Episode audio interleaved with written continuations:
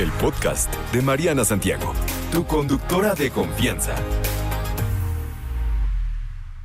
Fíjese que una de las creencias, y seguramente lo han escuchado por ahí, es esto de que la inteligencia, pues, es un don con el que algunas personas nacen, ¿no? Se cree que algunas personas nacen con, con esta habilidad, mientras que otros nacen menos inteligentes. Esta es la creencia. Harvard dice que esto podría estar equivocado, que tal vez no, que existen hábitos, que existen comportamientos, que hay decisiones, que hay actitudes que te ayudan que es que a trabajar la inteligencia. Dice que volverse más inteligente parece ser muy posible para quienes lo pongan en práctica. Y esto es lo que dice dicen toda esta bola de científicos prestigiosos de, de, Harvard en uno de los libros que escribieron y hablan de cuáles son los cinco consejos que nos pues que nos comparten para convertirnos en una persona mucho más inteligente de lo que podríamos haber sido hasta ahora. Por supuesto, estos investigadores fíjese que se basan en la teoría de que todas las personas tienen distintas formas de aprender. De ahí parte esto.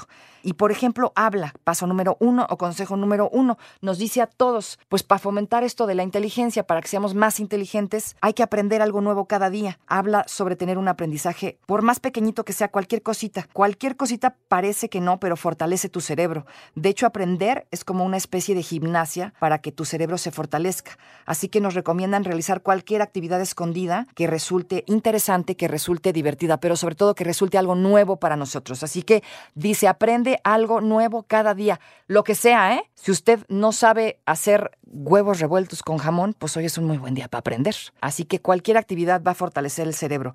Otro consejo que nos dan es repetir las palabras en voz alta. Fíjese que a muchas personas les funciona aprender lo que escuchan en voz alta. Por ejemplo, prefieren estudiar en voz alta o leer en voz alta, poco no. Y de acuerdo con estas personas, que son los especialistas, esto se debe a que escuchar palabras en voz alta hace más probable que se recuerde lo que estoy diciendo y especialmente funciona cuando toca aprender algo nuevo.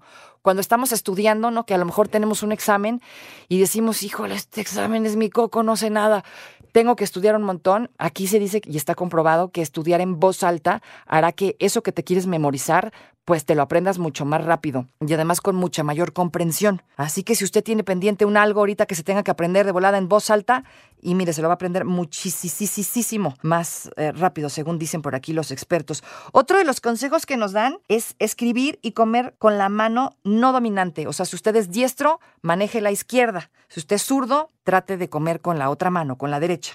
Parece una cosa muy simple, muy tonta, ¿no? Que dicen ellos, puede ser que digas, ¿y esto qué, no? Eh, ¿De qué manera activa mi cerebro? Pero sí, dice, lo activa muchísimo. El simple hecho de agarrar los objetos o escribir con tu mano no dominante obliga a tu cerebro a hacer diferentes conexiones neuronales y ayuda muchísimo a que se agilice así el funcionamiento cerebral. Entonces, el día de hoy tratemos de escribir y comer con la otra mano, nuestra mano que no es dominante, a ver qué tanto puede funcionar.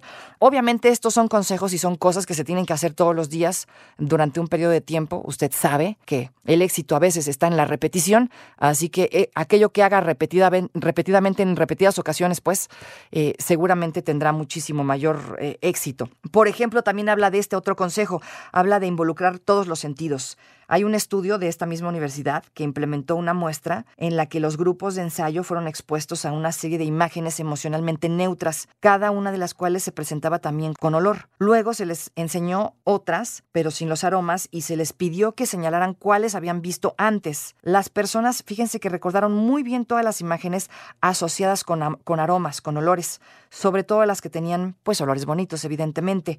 Las imágenes cerebrales mostraron que esta región principal del cerebro dedicada al, procesamiento de los sentidos comenzaba a activarse cuando las personas veían cosas vinculadas con olores. Y esto nos suele pasar creo que en todos, en, todos los aspectos. Si esto que ves, que te gusta, lo vinculas, por ejemplo, en este caso, algo que huele rico, es más fácil que lo recuerdes. O algo que tiene sonidito, que esto lo manejan con los perros. No además de llamarles la atención la pelotita, pues les llama la atención el sonidito. Entonces está asociando un sentido al otro y esto fortalece también eh, muchísimo esta área del cerebro.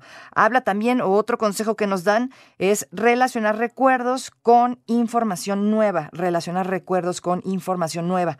que dicen ellos es una de las mejores formas, amigos, de estimular tu mente y es justamente la de relacionar recuerdos de tu pasado con aprendizajes de tu presente, pues cuanto más vinculados estén los estímulos entre sí, mayor poder de relacionamiento cognitivo se va adquiriendo con el tiempo. Así que la forma de aprender de cada individuo, pues sí es muy personal, tal vez es diferente. Sin embargo, dicen ellos, podemos trabajar con el cerebro para convertirnos en una persona muchísimo más inteligente, con una gran memoria o una mejor memoria y además, sobre todo, ¿no?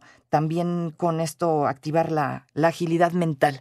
Así que son algunos de los consejos que nos dicen estas personas estudiosas, científicas, sabiondas de Harvard ¿Qué piensan sobre esto, amigos? ¿Hay personas que nacen inteligentes o esto de la inteligencia sí realmente se puede desarrollar?